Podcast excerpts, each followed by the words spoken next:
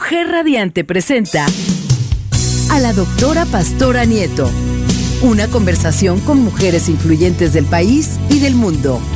Mujeres disruptivas compartirán contigo temas que impactan a nuestra sociedad, donando sus experiencias y conocimientos a través de diferentes actividades y escenarios.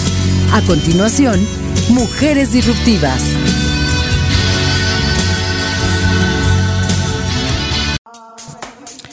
Muy buenos días, bienvenidos a este, a este jueves en donde estamos aquí con, ustedes en la emisora de radio eh, Mujer Radiante, una, mujer, una emisora de radio creado por mujeres para mujeres.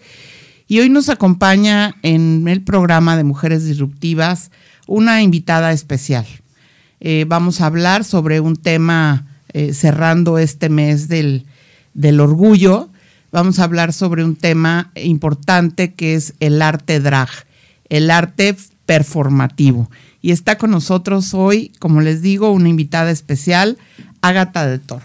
Ágata Toro, sí, ¿cómo están? Buenos días. Aquí encantadérrima de estar con ustedes. Gracias, Agata. Pues gracias por acompañarnos tan temprano. No, muchas gracias a ustedes por la invitación. Yo ando en gira de medios. Ahorita ah, ando dando el tour de medios. Sí, bueno, es un periodo muy importante para la comunidad, ¿verdad? Sí, claro, ahorita todo el mes de junio casi siempre estoy full, justo porque trato de andar ahí como dando pues los, los discursos, dando visibilidad a todo lo que tiene que ver con el drag, con la eh, comunidad sexodiversa, entonces aquí andamos. Comunidad sexodiversa. Claro. ¿Y qué, qué es el, el arte drag? Pues mire, el drag en sí eh, tiene muchas, muchas connotaciones históricas. O sea, esto es algo que se lleva haciendo desde hace años. Pero el drag es este arte de jugar con el género, con la expresión de género, llevándolo como a, a un lugar eh, que nos permita explorar el show, que nos permite explorar el espectáculo, la teatralidad, la comedia. Entonces es todo este juego de, las cosas que se supone que generan eh, los constructos sociales del género. Eso en realidad es el drag. Es el drag. Y como tú bien decías, tiene una historia, ¿no? Sí, fíjate que sí. Y de hecho es súper interesante porque de verdad eh, el drag tiene sus orígenes en el teatro shakespeariano. Entonces, o sea, el acrónimo drag eh, de hecho, aparece por primera vez en los libretos em, de, del teatro shakespeariano, porque pues en ese entonces para las mujeres no era bien visto que su participación en el arte, mucho menos en el teatro, que era un espectáculo que se daba para entretener al pueblo. Entonces el acrónimo es eh, eh, de drag, eh, dice Dress Resembling as a Girl, que es vestido como mujer, haciendo referencia a estos actores que hacían uso de vestuario femenino para representar personajes como mujeres, ¿no? y también se dice que tenía que ver con el efecto de de arrastrar los vestidos eh, por la palabra en inglés drag, dragging the, dress. Eh, entonces, así es como, comienza a surgir esta parte del drag. Y pues la verdad es que ha estado presente en toda la historia, ¿no? A partir de ese momento. En toda la historia del arte. En toda la historia del arte. Y de hecho, este se vuelve cultura popular eh, ya, ya terminando como los ochentas, ¿no? Que, que comienza esta escena del bol, que el bol es un eh, espacio donde las personas segregadas en Nueva York eh, por la racialidad, por las preferencias, eh, durante la crisis del VIH, es cuando comienzan a, reunirse y entonces la escena del bol acuña el término de drag queen. como un o de drag king como una como un tributo y como apropiándose de estas palabras que de pronto llegaron a ser eh, usadas como con una connotación mm, negativa, ¿no? O sea, de que eh, se referían a la gente como a los eh, homosexuales afeminados como reinas, ¿no? Entonces iban, iban diciéndoles por la calle que eran unas reinas y a las lesbianas que eran como muy masculinas como, como, como reyes, ¿no? Entonces, king. y es por esta parte que se acuña el término de drag king y drag y drag queen. Entonces, es muy interesante porque también aquí en México, pues el drag tiene muchísima historia. Eh, el drag, de hecho, aquí en México ha evolucionado muchísimo, pero todo esto no sería, yo creo que posible sin la influencia de una, de una gran artista eh, y de un icono que es Francis. Francis, claro, la recordamos con un espectáculo. Claro, Francis, eh, que de verdad logró romper todas las barreras aquí en un país súper machista. Francis era un artista, era una estrella que todo, todos querían ver, todos querían ver. Y de hecho, gracias a la influencia Y de Francis. respetada, además, No, súper respetadísima. O sea, eh, llenaba, llenaba teatros y muchos de los críticos de ese tiempo eh, comparaban los shows de Francis con shows de Las Vegas. O sea, la calidad. Sí, recuerdo que le invertía mucho a su vestuario. Sí, claro. ¿no? Y pues es que justo de, de hecho por eso comienza eh, la carrera de Mitzi a través de conocer a Francis. Porque se cuenta, eh, bueno, incluso eh, Mitzi lo ha dicho en algunas entrevistas, que, que quien era la mente detrás de todos los diseños, pues era prácticamente Francis, ¿no? O sea, con esta visión eh, cabaretera, creativa. claro. Entonces, quien tenía las habilidades de costura era Mitzi, pero mucho del alma de los diseños de Mitzi, pues era, era gracias a Francis. Ah, Francis. Y entonces eh, Francis deja una influencia aquí súper marcada. La verdad es que gracias a esta influencia eh, es que se comienza a normalizar ver eh, las cantinas, los bares llenos de gente heterosexual viendo un show de, de transformismo, de travestismo o mm, eh, de imitación. Entonces es muy interesante porque, por ejemplo, yo creo que de pronto para las generaciones más adultas lo más, lo más cotidiano, lo más normal, lo, lo más cerca que llegan a estar eh, de la comunidad sexodiversa o LGBT, pues es a través de los shows de travestis, ¿no? Y esto es una tradición que se hereda justo gracias a que eh, Francis populariza este arte y se hace algo sumamente común, ¿no? Y entonces a partir de eso, eh, ¿Qué diferencia hay entre travesti y drag. y drag? Mira, todas las dragas hacemos travestismo, no todas las travestis hacen drag. Eh, la diferencia radica mucho en la intención. Una persona travesti puede vivir eh, su cotidianidad, su vida, eh, representando características que se suponen del, del género contrario, ¿no? Entonces, Ok. El drag tiene una intención performática, tiene una intención de espectáculo, eh, y esa es la diferencia. eh, O sea, el travesti es homosexual. pues es que depende, mira, el travestismo puede, puede también eh, generarse a partir de, de una necesidad también incluso sexual, fetichista. No tiene que ser eh, en realidad homosexual, porque de hecho, eh, bueno, Puede ser heterosexual, Sí, pero con sí. deseo de. de, de vestirse eh, Femenina. como una mujer. Exactamente. Fíjate que de hecho eh, hay un caso muy particular eh, que, que me encantaría rescatar ahorita. Eh, hay una persona que se llama Andy. eh, que un día nosotros estábamos trabajando en un bar del centro y nos vio eh, y se emocionó, iba, iba como civil, eh, como hombre, y súper emocionado nos vio, nos reconoció, nos empezó a decir que, que regresaba en la noche, que regresaba en la noche. Y entonces después, ya por la noche, como a eso de la medianoche, regresa una mujer con un pelucón Wow. increíble, este, al lado de su esposa.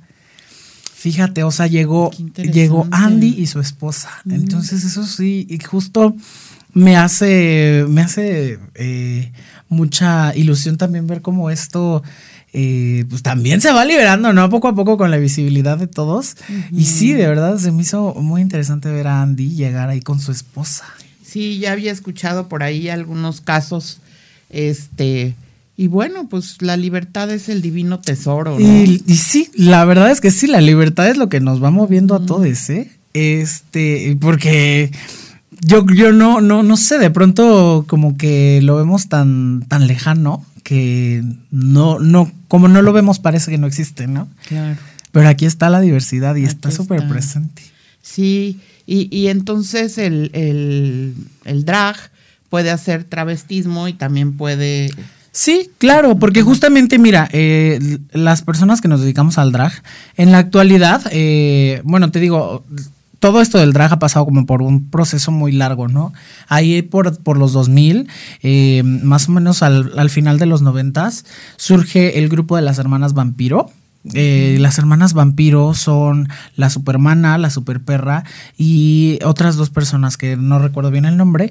Em, y ellas al ver como toda esta tradición ya de, de las travestis, de las eh, de transformistas e imitadoras, pues empiezan a poner una propuesta como mucho más transgresora, ¿no? Un poquito más agresiva de alguna manera, eh, porque comienzan a generar un espectáculo eh, más acercado como a lo extravagante, al drag.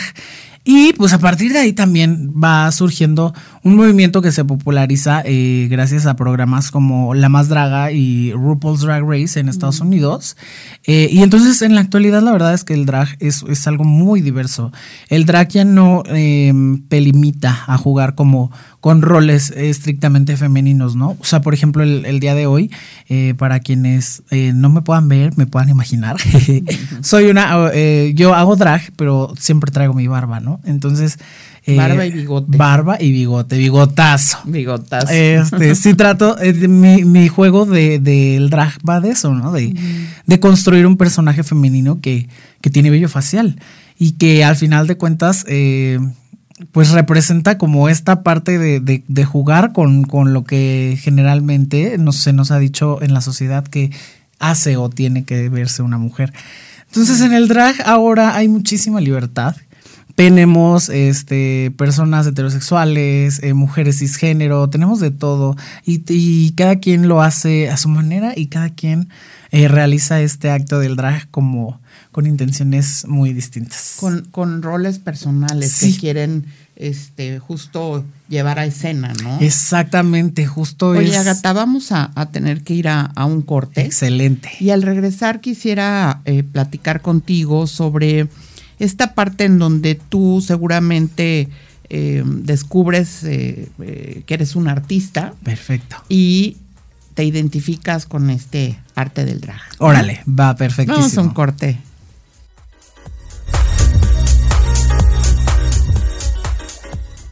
Continúa disfrutando Mujeres Disruptivas con la doctora Pastora Nieto. Estamos platicando con Ágata Toro. Estamos platicando del arte eh, performativo, del arte drag. Eh, Ágata, también te comentaba, o estábamos platicando ahorita, de cómo es que a través de la historia eh, una historia de, arte, ¿no? De, los principales este, pues, orígenes en el arte, cómo aparece este, este transformativo, ¿no? Em, y que hasta apenas en los 80 llega aquí a nuestro país y empieza a tomar popularidad. Sí. Y bueno, eh, ¿cómo es que tú llegas a ello? Pues fíjate que al principio fue como muy... Eh, yo creo que la mayoría de las personas que nos dedicamos al drag tenemos alguna historia similar. Este, para mí, mi primer acercamiento con el drag eh, formal, como lo conocemos el día de hoy, eh, fue con el programa de RuPaul's Drag Race, que es una competencia que ya de hecho lleva más de 20 temporadas grabándose y a partir de que vi este programa, eh, fue que dije, wow, o sea, ¿qué está pasando? ¿Qué, ¿Qué es lo que hacen estas personas? Y me llamó demasiado la atención. Yo quedé cautivado porque empecé a verlo en la cuarta temporada y, desde ese momento soy eh, fan de Hueso Colorado, no me pierdo ninguna temporada. Y la cosquillita empezó como de que yo dije, pues yo podría hacerlo creo que eso es algo que me gustaría experimentar. Y poquito a poquito fui como haciéndome a escondidas de cosas, porque la verdad era algo que en mi cabeza pensaba, ay no, este, mis papás, ay no. Cuando mis papás han sido las personas que más me han apoyado, pero al final de cuentas... ¿Qué edad tenías en ese momento? Pues justo acaba de terminar la preparatoria, este, tendría 18 yo creo. Entonces yo dije, bueno, ya estoy en edad para ir a trabajar, ya me voy a ir al bar. En ese momento, eh, ya, o sea, tú ya estabas definido. Sí, o sea, yo ya estaba fuera del closet, yo ya, eh, pues ya abiertamente hablaba con mis papás eh, sobre mi, sexualidad, sobre mis preferencias, entonces sí, ya era como algo extra, ¿no? Y, llegó el momento, en realidad tardé bastantito, ¿eh? O sea, te digo, me, me, guardé como muchas cosas y las, las trataba de, de ocultar, que no me vieran. Hasta que empecé a vender cositas por catálogo ya en la universidad, a, mis 19, casi 20. Eh, y un día me llegó así una caja de regalos de puro maquillaje. Y entonces yo dije, es Dios, es Dios que quiere que haga esto. Es el universo que me está mandando el mensaje más claro de la vida. Y entonces agarré la caja todo el tiempo, la verdad es que siempre me ha, me ha llamado muchísimo la atención el maquillaje. O sea, toda la vida el ver, eh, así incluso el ver a mi mamá en la mañana cómo se ponía su base. Que además te maquillas precioso, o sea. Ay, muchas gracias. Ahorita venimos en sillas. Sí. Ahorita nada más con eh, las chapitas. Este. Pero sí, la verdad es que el maquillaje es algo que me llamó siempre la atención. Y cuando llegó esta caja de regalo que yo dije, pues ya no hay más, ¿no? Y tuve como el coraje. Señales del universo. Ah, claro. Yo siempre he dicho que el universo es muy sabio, ¿no? Nos dice por dónde vamos. Y entonces ya fue que dije, pues mira, lo voy a hacer, pero si lo voy a hacer y quiero dedicarme a esto, no puedo estarme escondiendo. Y en mi ataque de rebeldía, así llegó la caja y les dije a mis papás, llegó maquillaje y quiero que sepan que no me voy a esconder, me voy a maquillar, la puerta está abierta por si quieren pasar a ver. Y pues mira, yo practiqué, la verdad nada, nada bonito, muy tosquito todo, pero fue la primera vez que tuve como la oportunidad de empezar a agarrarlo. Te dijeron adelante. Pues mira, ya no les queda de otra, la verdad. Pobrecitos de ellos les me, han, me han agarrado las greñas muchísimo. O sea, desde, desde muy chavito como que he sido muy eh, cuando algo me convence, eso quiero y estoy determinado a hacerlo y a lograrlo. Muy tenaz. Exacto. O sea, incluso hasta el estudiar diseño de modas, el encontronazo con mi mamá. Porque ella es una, eh, o sea, es maestra, ella quería que yo fuera maestro, ella es súper dedicada, muy de la academia. Y yo llego y le digo, ay mamá, yo quiero hacer ropa. Entonces, desde el principio ha sido como esta, ¿Y tienes más hermanos? Sí, tengo un hermano menor que también es mi super fan, se toma fotos conmigo en todos lados, va a mis eventos con su novia. La verdad está bien padre. Y pues a partir de ahí fue que comencé y de verdad es que hubo un momento en el que incluso hasta lo dejé por una relación, pero el drag, eh, la verdad, me ha salvado, me ha hecho muy feliz y me, me mantiene como todo el tiempo activo, creativo mm. y conjunta todo. Sí, en realidad se ha convertido en mi profesión. Lo que empezó, la verdad, como un hobby, pues ya es mi trabajo. Y, además de, ser mi trabajo, es una oportunidad que tengo de darle voz y visibilidad a todo lo que, en todo lo que creo, ¿no? Y eso me dio, me da mucha satisfacción. Y bueno, a mí, a mí me parece interesante también cuando veo tus historias. Eh, te crees una persona respetada, ¿no? Eh, no es ese estereotipo que se tiene burdo, tosco, grotesco, este, sin educación, ¿no? Eres una persona preparada, eres diseñador de modas, que además eso lo aplicas en tu concepto visual, ¿no? Sí. Eh, eh, tienes fotografías increíbles.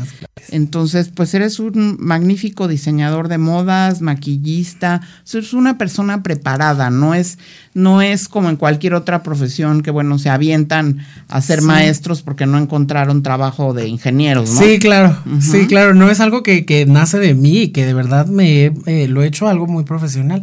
Este, incluso también soy eh, licenciado en administración de empresas. Mm. Este, y entonces sí me doy cuenta de que al final de cuentas todo lo que he aprendido lo sumo al personaje, lo sumo a mi carrera como Agatha. Y eso ha hecho que se convierta en algo muy grande. Porque si bien no tengo como los números que otras tienen, ¿no? O sea, porque en la actualidad las dragas eh, en la, dentro de la comunidad son como estrellas de, rock, mm, son como pop stars. O sea, hay personas que tienen cientos de miles de seguidores. Eh, dentro de mi comunidad he creado yo, pues más bien yo he creado la comunidad drag de aquí en Morelos. Este, Eres como un emblema de esa comunidad, ¿no? Pues eh, antes me costaba mucho trabajo decirlo, pero sí. Eh, me digo, yo digo que soy la leyenda viviente del estado de Morelos, porque justo pues sí, voy, voy trabajando y voy abriendo el espacio para que todas las artistas que quieran eh, sumarse a este movimiento tengan un espacio seguro donde hacerlo. Porque sobre que todo... Sea arte, justo. que sea arte. Exacto, sobre todo eh, creo que la juventud tiene eh, muchísima creatividad, tiene, un, tiene ojos muy frescos y tienen un punto de vista muy fuerte. Entonces hay que compartir este arte y hay que no nada más así irlo a hacer por hacer, hay que prepararnos, hay que darle, sí, exacto, hay que darle a la gente eh, algo de valor. Claro. Claro, y sobre todo, eh, soy la, la, creadora de la primera competencia drag de Morelos, que se llama El Corral, y vamos por, ya terminamos la segunda temporada, mm. y ahí vemos un fenómeno padrísimo, que es ¿Y se llama El Corral por tu comunidad de borregos? Ajá, mira, es que yo soy el toro. Y entonces tengo el corral que es el corral de la toro. este, y mi, mis seguidores son mis becerritos. Tus becerros. Mis becerritos o becerrites. para, porque hay que ser inclusivos. este, entonces sí, eh, con, la, con la competencia, algo que me di cuenta y que es muy bonito es que el corral une familias. O sea, ves de verdad Pues a las que- mamás. Es que te sientes en un lugar Sí, seguro, sí. ¿no? Y ves a las mamás, a las abuelitas, a las tías, y todos van a ayudarle a las chicas a hacer sus Sí. nietos, a sus hijos. De verdad es una cosa ¿Y maravillosa. eso dónde se da o qué? Mira, tenemos, va- vamos cambiando de sedes. Eh, la primera estuvimos en un bar en, en- en el centro de Cuernavaca, eh, pero la verdad era un espacio muy pequeño. Y nunca me imaginé que el corral iba a ser así tan grande que tuvimos que movernos a un salón que está justo detrás de los Pullman, en Morelos. Eh, y ahí fue, pero, o sea. ¿Este año? Este año, justo terminamos hace tres meses. Mm. Pero de verdad fue un fenómeno. ¿Y fue un espectáculo? Sí, Ok. sí, eh, duramos, fue una competencia de nueve episodios y semana con semana tuvimos una invitada eh, nacional muy importante y Obvio, pues drag. nada, sí, dragas. Pues nada, la verdad es que para nuestro último evento ya hasta el COVID nos espantamos porque tuvimos casi 300 asistentes. Mm.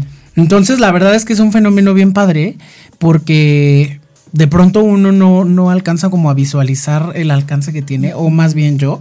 eh, no alcanzo a ver el, el impacto y cuando veo a toda la gente reunida, reunida aplaudiendo y gritando, digo, wow, eh, Sí, qué y- padre. Y, creando esos espacios, Agatha, Sí. en donde eh, ellos o ellas o ellas y sus familiares se pueden explayar y pueden eh, disfrutar a la familia, ¿no? Porque había alguien que me comentaba, es que yo dentro de casa soy querido, respetado, amado, ¿no? Pero una vez que salgo a la luz, se esconden, se avergüenzan, se apenan, ¿no? Y eso debe ser muy, muy fuerte, ¿no? Sí, es que justo no tenemos, o sea, algo que hablamos el día de ayer en el conversatorio ahí en un Inter, este, es justo eso, ¿no? Cómo estamos como personas sexodiversas vulneradas en cualquier espacio. O sea, incluso yo comentaba que estando dentro de mi casa, también me veo vulnerado, simplemente por ser quien soy. Porque he recibido así quejas de la administradora de que ya volviste a salir con tus plumas y tus Ay, no. brillos. Ajá. ¿Y qué le van a decir a los niños? O sea, pues es su paternidad, eh, lo que ellos decidan decirle está bien. Yo estoy haciendo un trabajo muy digno, muy, respeta muy respetable y pues voy a seguir saliendo con mis plumas porque aquí vivo, aquí vivo. Entonces, eh, sí es muy complicado de pronto eh, pensar en que estas cosas siguen pasando. Y para todos es igual, para todas las personas LGBT. Oye, pero fíjate que finalmente no me parece correcto esto que estás narrando eh, en tu casa, pero es una problemática real. Sí. Es una problemática real para la comunidad, para ustedes, pero también para los padres de familia, porque como bien lo dices, pues ¿qué les digo, no? O sea, ¿cómo les hago de esto, este, normalizar esta, esta situación? ¿Te parece si regresamos platicando Claro de eso, sí. de qué, qué tips nos puedes dar, cómo sucedió contigo en familia, etcétera, para quienes nos está escuchando, está viviendo una situación igual y no sabe cómo, cómo atenderla, ¿no? Me parece ¿Sí? perfecto. Bueno, pues vamos a ir a un corte y regresamos rapidísimo. Y ¿Te interesa? Estamos platicando con Agatha Toro y eh, veíamos la importancia de, es- de estos temas, conversarlos entre familia, identificar un hijo, este, un- que me decías de la infancia LGBT Sí.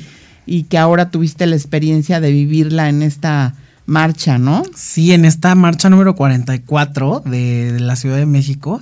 Este, mira, yo creo que la verdad, la clave aquí de la visibilización es también darnos cuenta de que eh, las infancias, el- las infancias LGBT son una realidad. O sea, yo, yo fui una infancia LGBT. Yo no, cuando llegué a los 20, dije, ay, eh, soy sexo diverso. O sea, es algo que yo sabía desde muy pequeño. Eh, yo tenía así, yo estaba enamorado de mi, de mi compañerito de la secundaria, digo de la primaria, este Luis Roberto. Nunca como nada eh, sexual, ¿sabes? Sino como un cariño de niño. Una ilusión. sí, claro, claro, claro. Como te dicen, ay, tiene novia cuando estás chiquito, ¿no? Que te hipersexualizan igual. Este, entonces sí, a mí me pareció maravilloso que durante esta marcha vimos muchísimas infancias LGBT y vimos niños ser quienes ellos querían ser. Este, vimos niños con los cabellos de colores, niños que también no se los pinten, pobrecitos, oye, se van a quedar igual de pelones que yo, como está, está muy fuerte. Este, niños en falda, niñas este, con muchos brillos. Sí, o sea, ellos siendo quien querían ser, o sea. Mm. Eh, y eso es, creo que de ahí radica la importancia de hablar de estos temas con los niños. O sea, para mí, si yo hubiera visto que querer a alguien que no, que no era del sexo opuesto era algo normal, era algo que estaba bien, pues para mí la infancia hubiera sido mucho, mucho, mucho, mucho más fácil. O sea, porque de pronto nos enfrentamos a los estigmas de, del miedo. Sobre todo, yo creo que es el miedo. Eh, como infantes, pues lo único que creemos es lo que nuestros papás dicen, porque es la verdad absoluta, ¿no? Oye, y eso, el temor también, ¿no? De de, ser tan claro con tus ideas y en la adolescencia, pues de alguna manera supongo que empoderarse para agarrar valor. La rebeldía, ¿no? Cuando debería de ser como cualquier otro, ¿no? Sí, la verdad es que sí, o sea, es algo que, que probablemente en un futuro llegue a pasar, ¿no? Pero no, no creo que que como personas LGBT deberíamos de tener que estar saliendo del closet, ¿no? Porque no hay una plática que los, que los heterosexuales tengan con sus papás que los sienten y les digan, mamá, papá, soy heterosexual. Entonces yo espero que en, que en un futuro no haya persona que tenga que vivirlo así, ¿no? Pero pues vamos caminando poco a poco. Sí, de hecho ayer escuchaba en el conversatorio que tuvieron em, esa parte de, me parece una falta de respeto, alguien mencionó me parece una falta de respeto que tenga que decir yo salir del closet, ¿no? Sí, mira, eh, justo ahí hubo una controversia, ¿no? Con mi querida Emma Music, este... Justo, es que yo es lo que le decía, o sea, como personas LGBT, eh, todo el tiempo, o cuando menos para mí, para mi generación y para todos los que estamos más arriba, eh, creo que todo el tiempo estás saliendo del closet, todo el tiempo tienes que dar explicaciones de todo lo que haces. Qué fuerte, qué fuerte y qué cansado, ¿no? Sí, de hecho es, es, es, difícil porque, bueno, por ejemplo, yo como, como profesional en lo que hago del drag, también es muy complicado que los pensamientos de las personas no están, no están como alineados a decir, pues es una persona talentosa que tiene mucha posibilidad. Incluso hay personas que se han acercado conmigo para, para vestuario, para eh, vestidos, para... Y no confían en mí. Sí, claro. No, no, no, me refiero como personas, eh, clientas comunes y corrientes que me que quieren, no sé, el vestido para la boda de la prima. Y que cuando. Y creen que les vas a hacer un. Sí, claro. O sea, o que, o que no puedo porque, porque soy drag queen y porque soy una travesti más, entonces que no soy una persona profesional, ¿no? Mm. Cuando tengo una carrera que me respalda de, internacional. y que lo muestras en tus diseños. Sí, claro. Entonces, sí es complicado que de pronto la gente eh, tome en serio un trabajo del show, ¿no?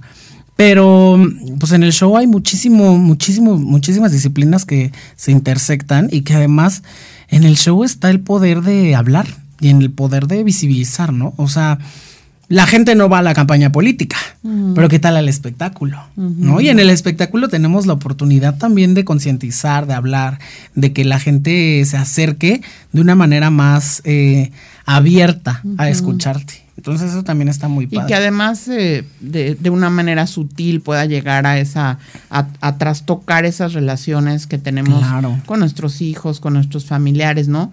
Yo, yo recuerdo, y ahora que dices de la infancia, yo recuerdo un compañerito que tuve en la primaria que obvio, obvio, o sea, nosotros yo lo platicábamos entre, entre las, oía que lo platicaban entre las mamás y era así como, qué barbaridad, ¿no? O sea, y ahora, afortunadamente, no sé si porque ah, por mi propiedad lo veo desde otro ángulo, pero a mí me da mucho gusto. A mí la verdad me da mucho gusto que cada vez tengan más libertad de expresión. Eh, no falta el frijolito en el arroz que echa a perder todo el trabajo profesional y respetuoso que haces tú, por ejemplo. Y pues ni modo, eso sucede en cualquier tipo de sociedad, Así ¿no? pasa. Es- siempre va a haber ese tipo de personas. Y sobre todo en una sociedad que, que la verdad está dominada por la, por la religión y por el machismo, El porque machismo. eso sí, eso sí es un- una realidad que vive México y que es súper actual. O sea, pase lo que pase, llega el momento en el que nos enfrentamos a, a la realidad de que México es un país machista. Así es. ¿No? Entonces sí es, es de pronto un poco, mm, un tanto complicado de pronto. Y, sea mujer de cualquier tipo. Sí, o sea, claro, aparece el machismo, Claro, ¿no? prevalece el machismo y, el, y el decir que las mujeres tienen que estar debajo de los hombres, cuando la verdad es que yo creo que el futuro es femenino, o sea, yo estoy convencida de que esto es, eso es lo que viene ya, o sea, el futuro es femenino, es de las mujeres. Sí, cada vez estamos demostrando que qué tristeza que tengamos que demostrar, pero bueno, finalmente la capacidad, las competencias, ¿no? Lo que le agrega valor a, a- al trabajo, Sí. este, esa parte femenina, ¿no? Este, maternal. Claro, es que justo, mira, creo que también por eso eh, las personas LGBT compartimos mucho con las mujeres, ¿no? Porque estamos en, eh, en estas situaciones que nos, que al final de, de cuentas nos juntan, ¿no? En un, en un país que nos ve para abajo a todos, pues nos juntamos y nos abrazamos. Se fortalece. Sí, la verdad, sí. Y, y sí es muy interesante, la verdad es que para mí justo este tema de infancia se me hace muy importante y creo que es lo que más deberíamos de estar hablando y tratar de dar visibilidad, porque fíjate que muchas veces creo que ni siquiera es una cuestión de los papás. Yo tengo la, la, la experiencia de contar, eh, hace no mucho tiempo tuve eh, oportunidad de platicar con uno de mis tíos que no veía desde hace mucho tiempo que también pertenece a la comunidad, eh, y hablábamos sobre mi, sobre mi infancia, ¿no? Y él me, me expresó claramente y me dijo, eh, tu papá lo supo siempre, él, él siempre dijo que sería a tu tiempo, a tu modo, y que mientras él esté vivo nada te iba a pasar, ¿no? Y entonces fue muy fuerte para mí que en realidad yo cuento con este apoyo, yo cuento con este respaldo, pero él tampoco tenía las herramientas para Mm, poderme decir desde es. que yo era pequeño, yo sé que eres diferente y cuentas conmigo, porque imagínate la diferencia en mi vida del Claro. simple hecho de saber esa, es- de saber que yo tenía ese respaldo, ¿no? Que todo lo que la gente me decía en el mundo, que todo lo que los sacerdotes de la escuela me decían, que todo lo que las monjitas y mis compañeros me decían, que tu familia te va a odiar, que, o sea, que no te van a querer, que te van, vas a vivir solo toda la vida, no era una realidad. Que la realidad era que mis papás sabían sobre mí desde muy pequeño y que contaba con su apoyo incondicional. Imagínate la fortaleza que me Claro. hubiera dado La seguridad. la ¿no? seguridad, pero tampoco como papás tienen esas herramientas. Y creo que lo adecuado será que poco a poco, pues, eh, podamos lograr sensibilizar. Y estás haciendo algo con tu comunidad, con tu grupo. Pues mira, trato de hacer eh, pues grupos de charla. Este, de momento tenemos eh, un pequeño proyecto que se está trabajando eh, para finales de año, que es hacer eh, justo un como pequeño festival donde podamos eh, hablar y traer expertos sobre estos temas, porque incluso también dentro de mi comunidad me he dado cuenta que eh, hay personas que están buscando transicionar, ¿no? O sea, que son mujeres trans u hombres trans y que no tienen herramientas eh, para, para identificarse, no saben a dónde ir, a dónde acudir. Entonces estamos planeando ahí un pequeño proyectito que esperemos que, Las cuestiones hormonales. Sí, ¿no? todo, todo, todo. Y queremos traer gente que sepa, que sepa muy bien del tema, ¿no? O sea, eh, mujeres trans que hayan eh, estado involucradas también en el activismo. Estamos tratando de acercarnos con ellos. Y de momento, pues, lo más que. Lo más que siempre hacemos es que tenemos una comunidad muy, muy, muy, muy cercana.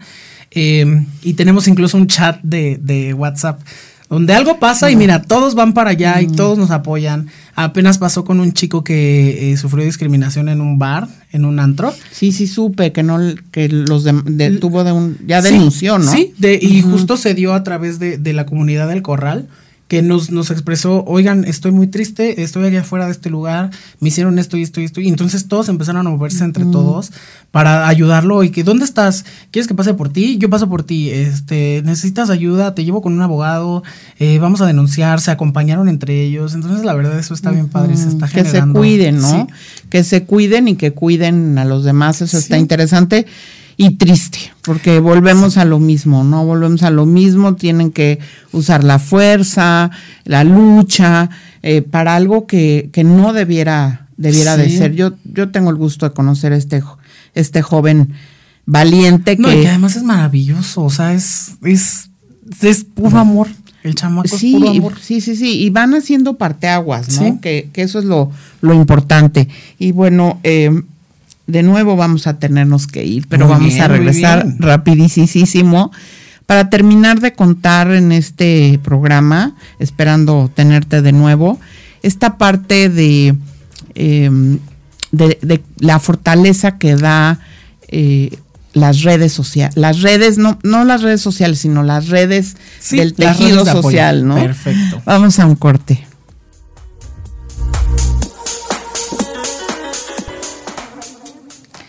Pues sí, Agatha, estamos en esta conversación sobre el arte drag y todo lo que viene detrás hasta convertirte en ese artista que ahora eres, en ese profesional que ahora eres y que todo comenzó desde la niñez, ¿no? Sí. Y, y te comentaba de la fortuna de, de estar en una empresa en donde creen en esa libertad de expresión, en esa, en esa libertad en general, ¿no? En donde tú puedes caminar con toda seguridad, eh, sin sentirte eh, violentado, este, atentado contra, contra tu seguridad. O sea, está clarísimo, no hay, eh, no hay nada que tengamos que hacer, no hay en nuestro reglamento, eh, en nuestra normatividad, no hay nada que les diga, mira, si tú haces esto, te ocurre esto, ¿no? Afortunadamente. Pero ya sabemos que sí existe legalmente acciones que los protegen, ¿no? Y que hay penalidades desde la cárcel hasta eh, penas económicas por discriminación. Sí, claro, la verdad es que está bien importante ese tema, eh, justo. De pronto yo, he escuchado, ¿no? O sea, como comentarios de, de estas personas eh, homofóbicas y LGBTfóbicas, ¿no? De que, ay, ya estás en leyes que los cuidan, no sé qué. Pero, o sea, de pronto el decir, hacen leyes que los cuidan, imagínate entonces qué tan vulnerables tenemos que estar para que la legalidad y la jurisdicción nos Voltea tome a en cuenta, ¿no? claro, claro. O sea, de pronto no se habla, pero pues, o sea, yo a, a todos los espacios donde tengo oportunidad lo digo y lo repito aquí. Como personas LGBTs, siempre eh, sabemos que salimos de casa, no sabemos si regresamos, porque estamos vulnerados en todos los espacios, o sea, cosas tan cotidianas como ir al baño no representan lo mismo para una persona cisgénero heterosexual que para una persona de la comunidad sexodiversa. O sea, el simple hecho de estar en un espacio cerrado donde cualquier cosa te puede pasar. O sea, el simple hecho de decir voy a ir al baño puede representar incluso poner en riesgo tu vida. Wow. O sea, una persona, una mujer fuerte. trans que llegue a un baño y que no sea bien vista, eh, un, un hombre homosexual que sea porque, femenino. Porque además en cuál entras, ¿no? En el de las mujeres o en el de los hombres. Y si entras en el de los hombres sucede eso y si entras... Sí. Sí, o sea, es una, es una cosa que te pone a pensar, ¿no? O sea, no lo vemos o no lo traemos a la mesa. Pero es, es complicado, es muy complicado. Estamos vulnerados en todos los espacios. Entonces, la visibilidad, la normalización, el hecho de que se impongan estos, estos castigos ante la discriminación, es lo que nos está llevando a poder generar una sociedad que está siendo más consciente de todas estas cosas y el traer a, la mesa estos temas es lo que hace que poco a poco las generaciones que vienen detrás de nosotros pues tengan muchas más facilidades, ¿no? Que esperamos que en un momento la lucha en lugar de ser lucha solo sea celebración, ¿no? Claro.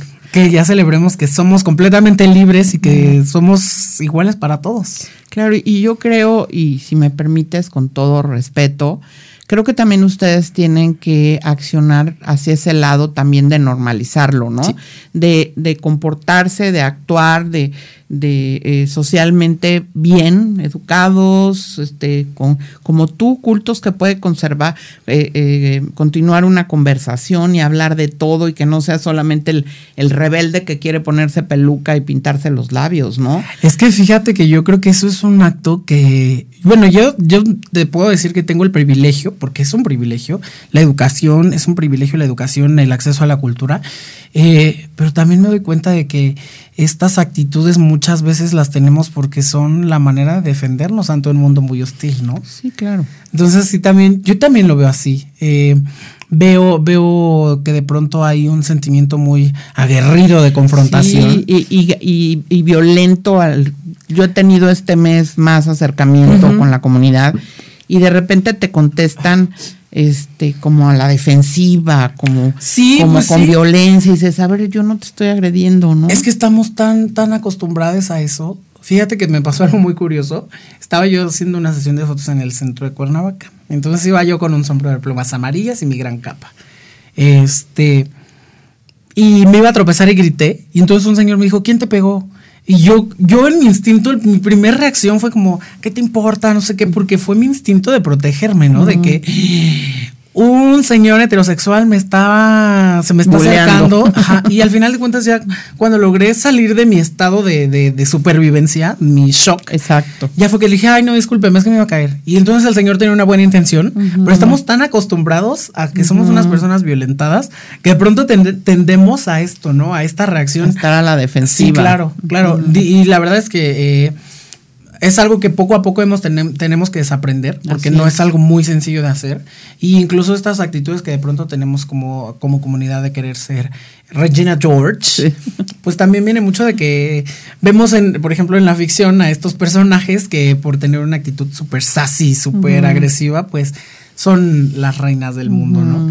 Entonces necesitamos referentes que, que justo normalicen y que justo hagan eh, ver que como comunidad LGBT podemos hacer cualquier cosa. Sí, de construir esto, ¿no? Definitivamente.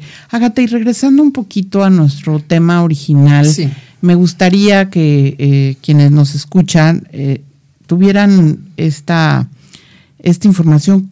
¿Qué tan, cómo pudiste llegar a esos medios profesionales?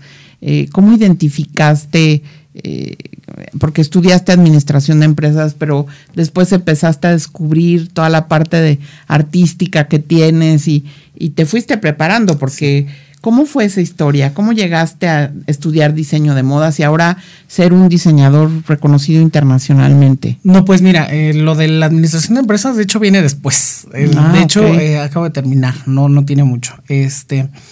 Pero para mí la creatividad siempre ha sido algo que desde muy pequeño me da, es, es muy fácil, ¿no? Entonces, em, hay que siempre estar abiertos a las oportunidades. Eso es eh, algo que me ha distinguido. Sí. Eh, de pronto tenemos miedo de, hacerlo. De pronto tenemos miedo de, de, no saber si va a ser suficiente lo que tenemos. Pero eh, para mí lo que me ha distinguido y lo que me ha llegado eh, me ha llevado a este camino del éxito es justamente tener los oídos, los ojos bien abiertos ante cualquier oportunidad. Eh, cuando se te presenta en la vida, tómalo.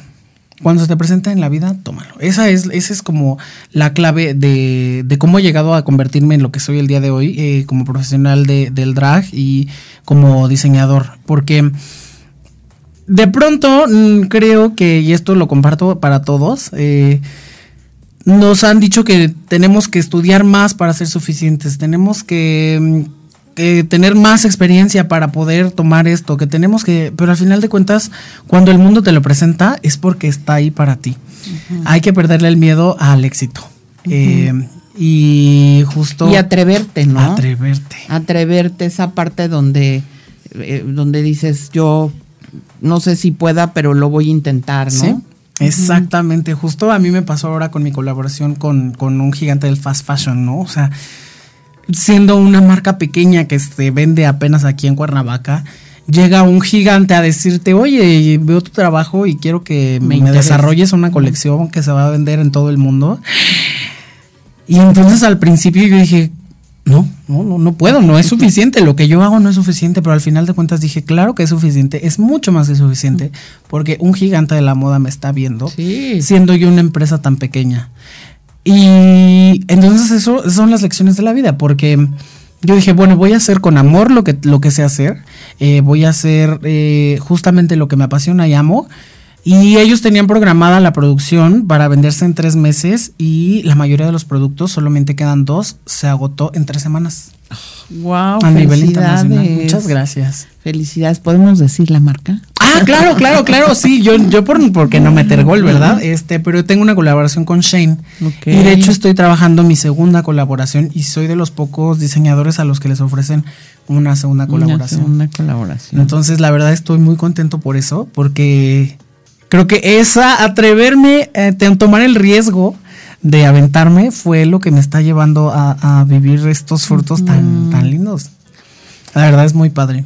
pues qué orgullo para tus papás también ver que todo esto que pudo haber sido una historia de, miedo y eh, ha resultado en una historia linda de éxitos y me da mucho gusto conocerte en persona, aunque ya tenía eh, referencias de ti y de tu trabajo.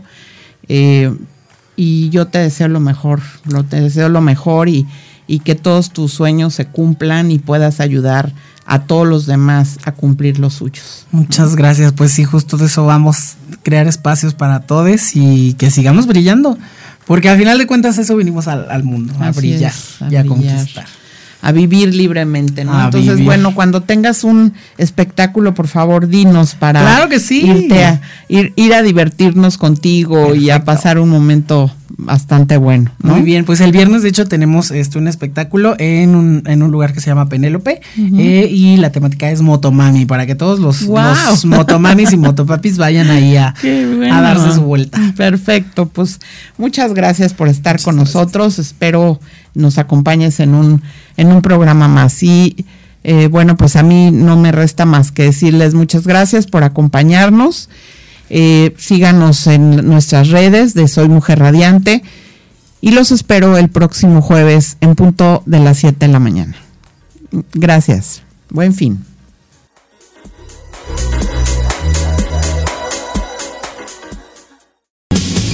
Así concluye este encuentro. Sintoniza la próxima emisión de Mujeres Disruptivas, un programa donde la doctora Pastora Nieto conversa con mujeres destacadas del país y del mundo mujeres referentes que decidieron ser disruptivas.